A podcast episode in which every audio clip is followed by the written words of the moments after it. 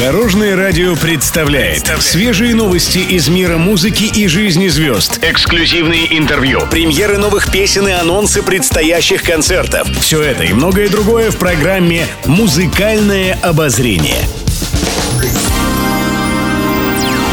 Добрый день. В студии Алена Арсентьева, и это программа «Музыкальное обозрение» на Дорожном радио.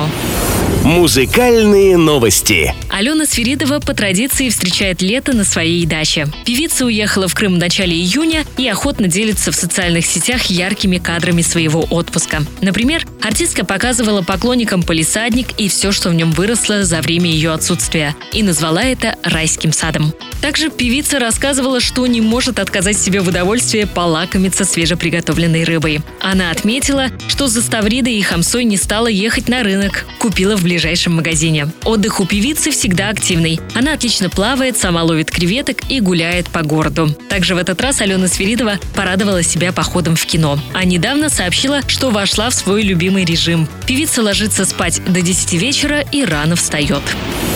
Музыкальное обозрение. На прошлой неделе Митя Фомин посетил родной город – Новосибирск.